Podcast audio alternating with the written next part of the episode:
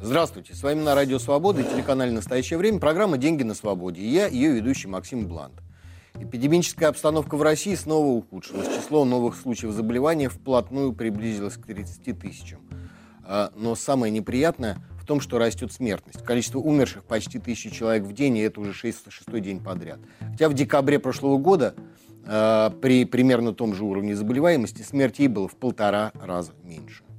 И, к сожалению, все говорит о том, что в ближайшее время рост смертности продолжится. Люди сначала начинают болеть и только потом умирают. Про локдаун больше никто и не заикается. Власти предпочитают устраивать рейды в торговых центрах и штрафовать те места, где не соблюдается масочный режим. А, бизнес начинает попискивать. Они ничего не могут сделать с тем, что люди, а, пройдя мимо охранников, спускают маски на подбородок и цепляться к рознице – э, или общепиту после того, что происходит в общественном транспорте, ну, особенно в московском метро, просто глупо. Да и с политической точки зрения опасно. Рано или поздно у людей начнет крепнуть убеждение. Безопасность власти стараются прежде всего э, соблюсти для тех, кто в метро не спускается. И вообще тех, кто принимают решения, сами общественным транспортом не пользуются. Поэтому не очень себе представляют, что там происходит. Кроме того, во всех магазинах и торговых центрах картина примерно одинаковая. А штрафовать или закрыть можно любого. Но э, одних почему-то проверяют, а других не очень. Я далек от того, чтобы заподозрить чиновников в пристрастности. Откаты, думаю, для всех одинаковые. Просто если штрафовать начнут всех, продавцы товаров и услуг начнут закладывать эти поборы в цены, и получится таки налог на ковид. И платить его в конечном итоге придется все равно нам, потребителям. А если посмотреть на цены на сырье, из которого в конечном итоге все и получается, дополнительный стимул для инфляции государству сейчас совсем ни к чему. Тем более, что с деньгами у него, у государства все в полном порядке, у всех остальных по-разному, но у державы денежные потоки превращаются в полноводные реки. Оттому и самодержец всю прошлую неделю пребывал в приподнятом настроении, но не только от этого а, из хитрого и опасного диктатора он в одночасье превратился в рыцаря на белом коне, спасающего старушку Европу от энергетического коллапса. В мудрого стратега, который учит Запад уму-разуму в нелегком деле борьбы с глобальным потеплением. Обо всем этом я сегодня и собирался говорить. И не только об этом. А пока напомню про наш телеграм-канал «Блант на свободе», где мы обсуждаем свежие экономические и финансовые новости. А, и начнем. Сегодня в программе. Деньги на газ. Как Путин спас Европу. Деньги на климат. Что не так в российской стратегии энергоперехода? Деньги на технологии. Кто выиграл от падения Фейсбука?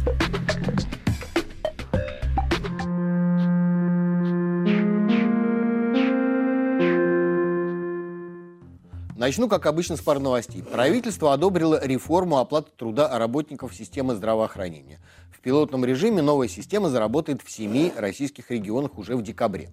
Если там все пойдет э, гладко, то по всей стране выплаты медикам будут рассчитывать по единой схеме.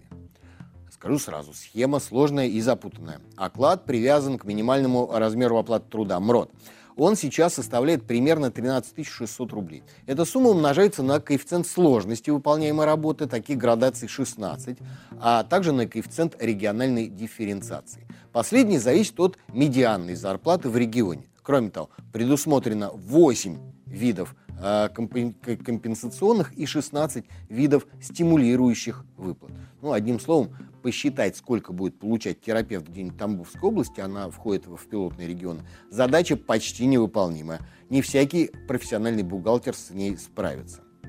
Но э, чиновники, что в Минтруде, что в Минздраве, обещают, что денег медики получают, стан, э, получать станут больше. Тут, видимо, надо уточнить, не все медики. Нынешнюю реформу затеяли в том числе после скандалов с неоправданно высокими окладами главврачей и нищенскими выплатами медсестрам. Э, продолжу о зарплатах. «Газпром» потратит почти 63 миллиарда рублей э, и проиндексирует со следующего года выплаты своим сотрудникам на 7,5% выше инфляции. Но тут уж нечего сказать. Молодцы, заслужили. Я бы еще каждому выдал медаль за оборону Северного потока. Ну и наградил почетный грамотный, подписанный лично Владимиром Путиным. Работников в «Газпроме», конечно, много, но ради них можно было бы и постараться. События на европейском газовом рынке в последнее время развивались весьма драматично. Не обошлось и без элементов голливудского боевика. Напряжение росло всю прошлую, э, первую половину прошлой недели. В среду, 6 октября, цена взлетела почти до 2000 долларов за 1000 кубометров. Про экономику при таком уровне можно забыть. В Германии по телевизору начали крутить социальную рекламу о том, что делать, если зимой вдруг остался без отопления. В ролике благообразная старушка заклеивает фольгой окна и греет дом свечами. Видимо, не стоит исключать варианта отключения не только отопления, но и электричества. Однако в ту же среду только чуть позже. Биржевая цена газа рухнула сразу вдвое и опустилась, правда, ненадолго, ниже 1000 долларов за ту же тысячу кубометров. И произошло это после выступления Путина на совещании по вопросам э, развития энергетики, где Владимир Владимирович дал себе волю и для начала поучил европейцев жизни. Как известно, глобальный энергетический рынок не терпит суеты и шараханий. Инвестиционные планы здесь носят долгосрочный характер. Поэтому резкие, необдуманные действия могут привести и, судя по сегодняшней ситуации на рынке, приводят, уже приводят к серьезным дисбалансам. Таким, которые мы сейчас наблюдаем на европейском энергетическом рынке, где в этом году одновременно сложилось несколько неблагоприятных факторов. Ну, во-первых, быстрое посткризисное восстановление экономики разогрело спрос на э, энергию. Во-вторых, в начале 2021 года во многих европейских государствах холодная зима привела к серьезному снижению запасов природного газа в подземных хранилищах. Речь идет именно о их подземных хранилищах, о подземных хранилищах наших европейских партнеров. В-третьих, позднее летом из-за жары и безветренной погоды заметно сократилась выработка ветряной энергии. При этом следует учесть, что за последние 10 лет в Европе резко изменился энергобаланс. Многие страны региона отказались от работы угольных и атомных электростанций в пользу зависящей от погодных условий ветряной энергетики. Ну и, наконец, в-четвертых, кроме э, в-четвертых, это практика наших европейских партнеров – эта практика еще раз подтвердила, что, э, собственно говоря, они допустили ошибки. Мы говорили еще с Еврокомиссией прошлого состава, и вся ее деятельность была направлена на сворачивание так называемых долгосрочных контрактов, была направлена на переход к биржевой торговле газом. И оказалось, это сегодня стало абсолютно очевидным, оказалось, что эта политика является ошибочной.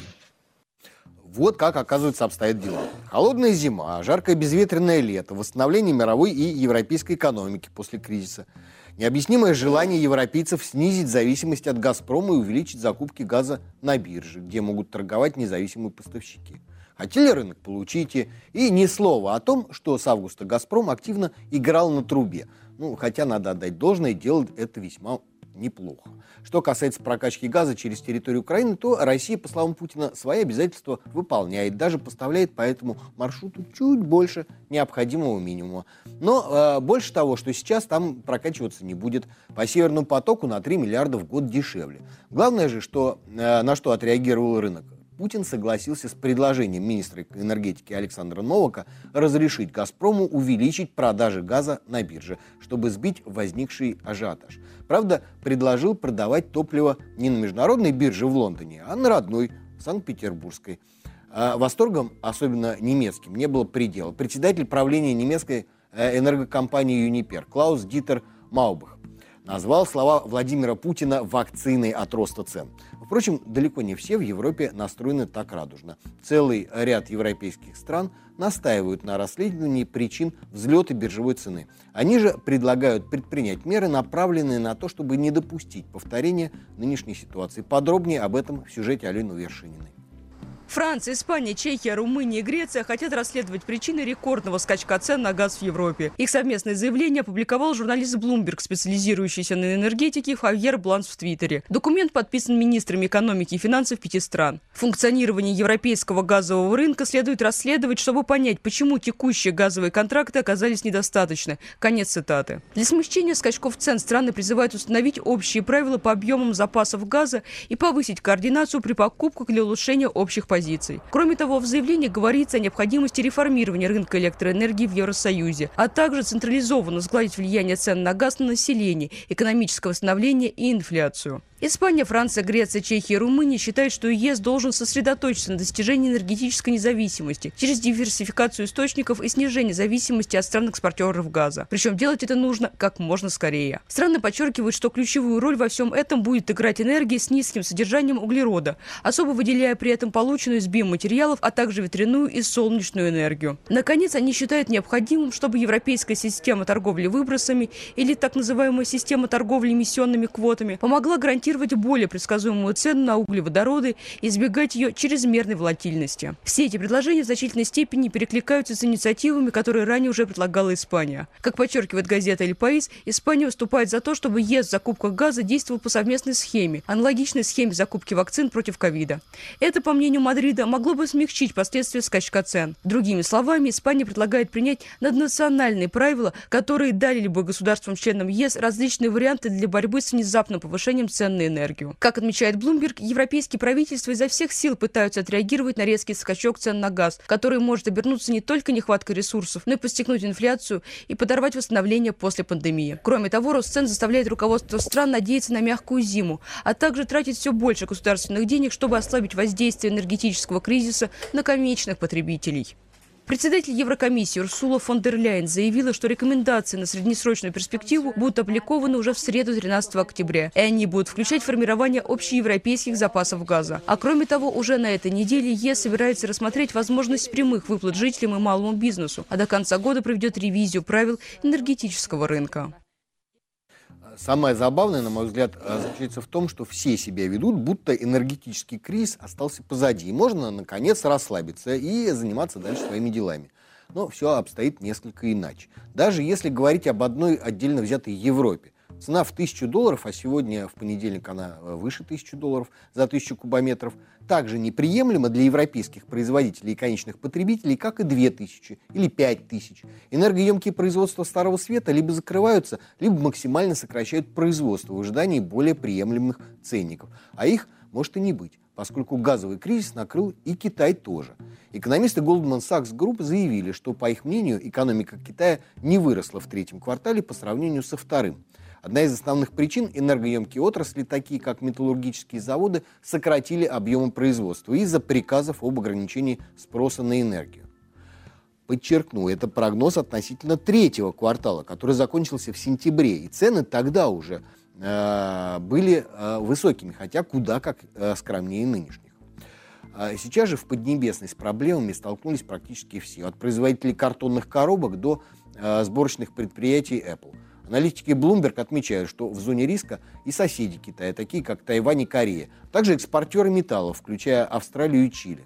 Так что уже сейчас вполне уместно говорить о мировом энергокризисе. Многие страны, в том числе и европейские, начинают расконсервировать электростанции, которые работали на угле и мазуте. Поэтому цены на нефть и уголь тоже растут, хотя и не такими э, темпами, как на газ.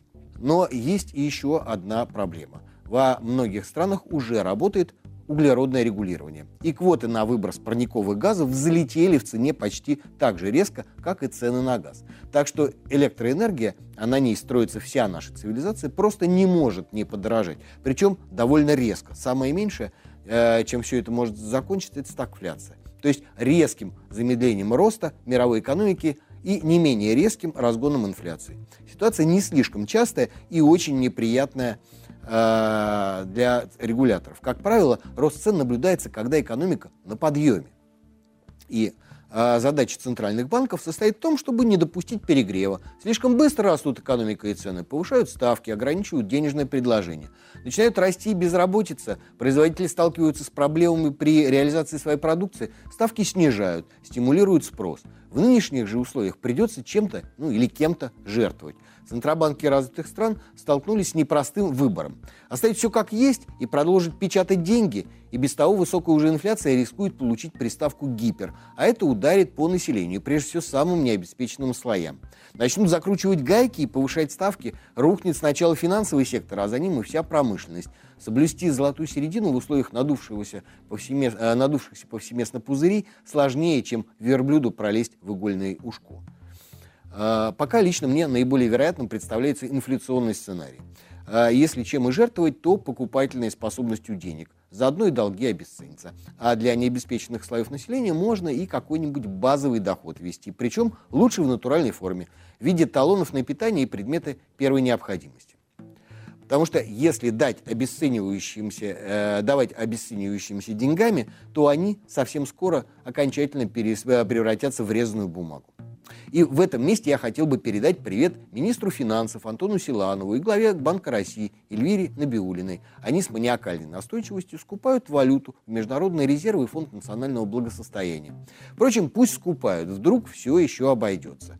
Но, как бы там ни было, но Путин считает, что есть еще один выход из сложившейся ситуации – сбавить обороты в борьбе с глобальным потеплением.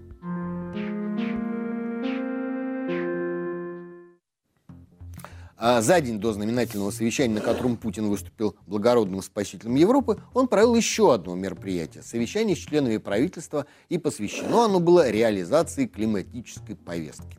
Правда, э, из часа с четвертью, которое длилось это онлайн-общение правителя с министрами, э, собственно, климатической повестки было отведено четверть часа.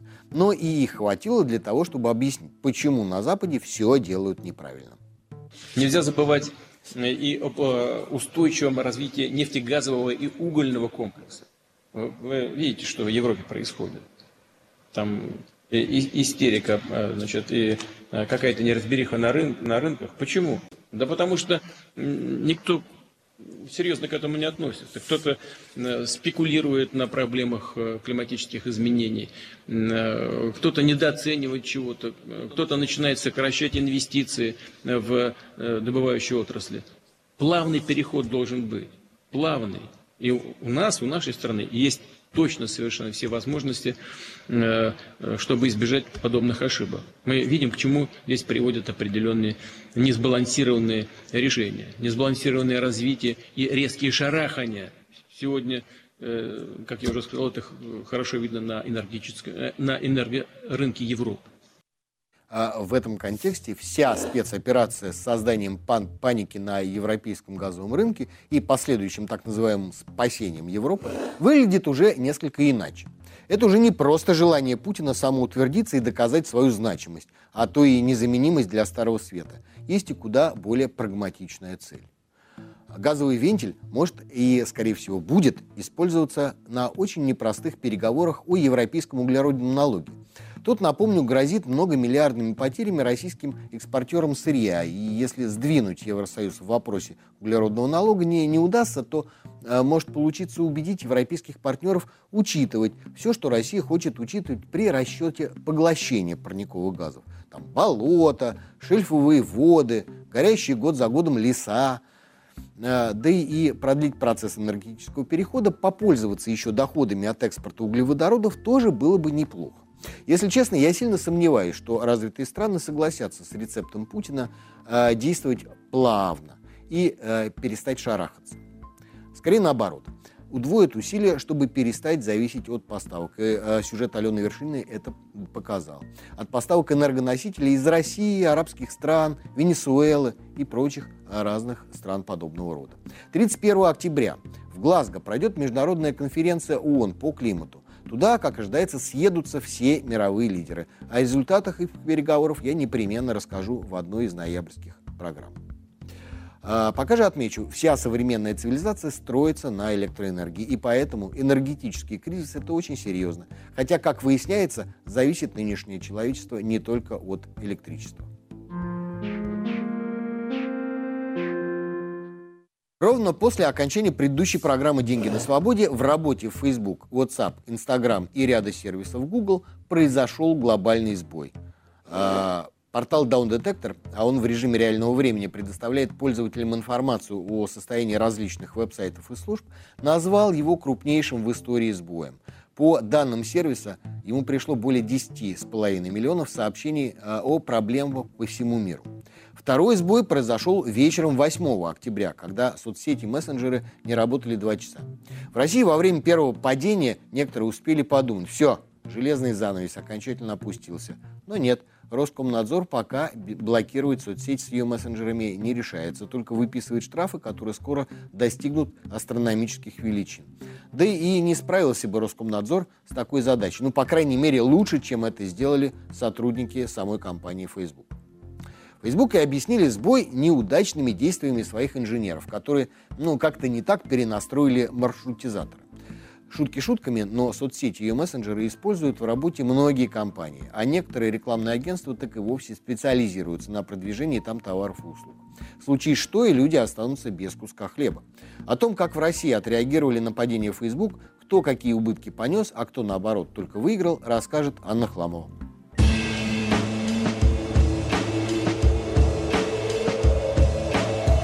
Уже на следующий день после сбоя компания «Ангара», которая специализируется на информационной безопасности и, в частности, сотрудничает с ведущими российскими банками, приблизительно оценила ущерб российской экономике. По их расчетам, она теряла 70 миллионов рублей в час – Правда, как именно делались эти оценки, в компании не уточнили. По мнению ряда экспертов, больше всех от сбоя потеряли рекламодатели и инфобизнесмены. И если стоимость официальной рекламы в Фейсбуке зависит от конкретных задач пользователя, так что оценить убытки непросто, то в Инстаграме все работает немного иначе. Блогеров-миллионников реклама в сторис может доходить до полумиллиона рублей. Как правило, график рекламы у звезд расписан на пару месяцев вперед. Так что явно не повезло тем, кто закупал рекламу на 4 октября. Особенно если реклама касалась конкретных событий, например, запусков курсов. В лучшем случае средства оказываются заморожены до следующей свободной даты рекламы, в худшем – потеряны совсем. Также часть блогеров используют в качестве платформы для своих платных продуктов курсов и марафонов, закрытые аккаунты в Инстаграме и чаты в WhatsApp. Кроме того, сбой сказался на самих продажах. Но, как это нередко бывает, то, что одних привело к убыткам, для других, наоборот, обернулось выигрышем. Библиотека электронных книг Литрес рассказала, что их продажи за время сбоя выросли на 8%. По данным компании, в те часы, когда Facebook, Instagram и WhatsApp не работали, пользователи заходили на их сайт на 20% чаще. В результате выручка Литрес за понедельник выросла на 1 миллион рублей. И, конечно, взлетели цифры посещаемости других соцсетей. Число новых пользователей ВКонтакте выросло на 54%. На Одноклассниках рост составил 25%. Что касается Телеграма, одного из основных конкурентов WhatsApp, число новых пользователей выросло в два с половиной раза. Основатель Телеграма Павел Дуров заявил, что за один день мессенджер принял более 70 миллионов беженцев с других платформ. И это рекорд. На фоне увеличения количества пользователей 8 октября Telegram начал тестировать рекламу в публичных каналах. В компании Дурова заверили, что не будут собирать данные пользователей для таргетинга, как это делает Facebook. Реклама будет определяться тематикой канала. Сначала деньги от рекламы будет получать руководство Телеграма, а затем, как заверили в администрации мессенджера, когда расходы окупятся, и владельцы каналов. Могу только добавить, что падение соцсети, падением соцсети пытались воспользоваться даже телевидение. На фасаде кино, э, киноцентра «Октябрь» в центре Москвы появилось сообщение о том, что телек не виснет, и приглашение на канал «Москва-24». Не думаю, что телевидение всерьез может конкурировать с интернетом, который уже давно агрессивно отбирает рекламу у телеканалов. Так или иначе, но сбои в работе Facebook и принадлежащих компаний сервисов не единственный негатив, который пришел на прошлой неделе из мира IT-гигантов. Разгорается скандал, связанный с новой операционной системой от компании Microsoft. Операционная система называется незамысловатой Windows 11 а из-за чего ломаются копии, расскажет Артем Радыгин.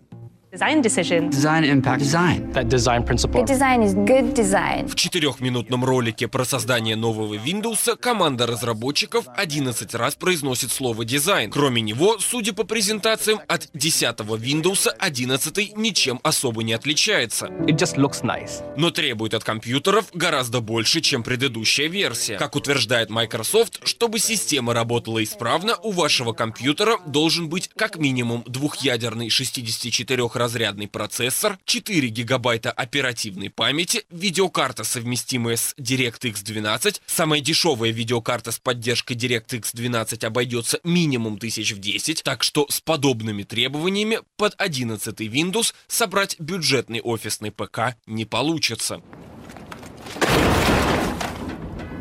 Производители операционной системы утверждают, что если ваш компьютер не соответствует системным требованиям, то вы все равно можете установить на него новый Windows, но вы не будете получать обновления. Для тех, кто годами сидит на пиратской десятке или семерке, эта новость звучит совсем не страшно. Тем более, что обновления настроек безопасности приходить все равно будут. Но технические проблемы и баги придется устранять самостоятельно. Microsoft не первая компания, которая отказывается от поддержки старых устройств. Apple с выходом новой операционной системы для айфонов перестанет обслуживать все модели айфонов 5, 6 и SE. Ранее компания выпускала на них все свежие обновления, но при этом устройства работали медленнее. Компании даже приходилось судиться и выплачивать компенсации. В марте 2020 года Apple заплатила по 25 долларов владельцам iPhone 6, 7, 6 Plus, 7 Plus и SE, на которых стоял iOS 11.2 за проблемы с оперативностью и батареей. Суды против Apple за умышленное замедление старых моделей айфонов идут с 2017 года. За это время американские суды обязали компанию выплатить более шести сотен миллионов долларов компенсаций.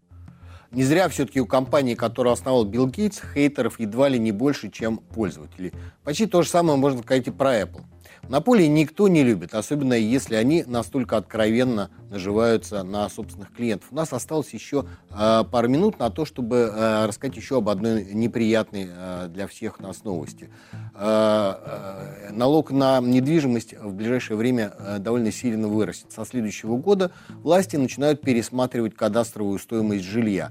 И, э, соответственно, примерно на 20% налог не на недвижимость, а для Москвы это очень серьезные деньги, э, вырастет. Э, на этом время нашей программы подошло к концу. Я хотел бы еще раз напомнить про наш телеграм-канал «Бланк на свободе», где мы обсуждаем свежие экономические и финансовые новости. Подписывайтесь. С вами была программа «Деньги на свободе». Я ее ведущий Максим Бланк. До встречи через неделю.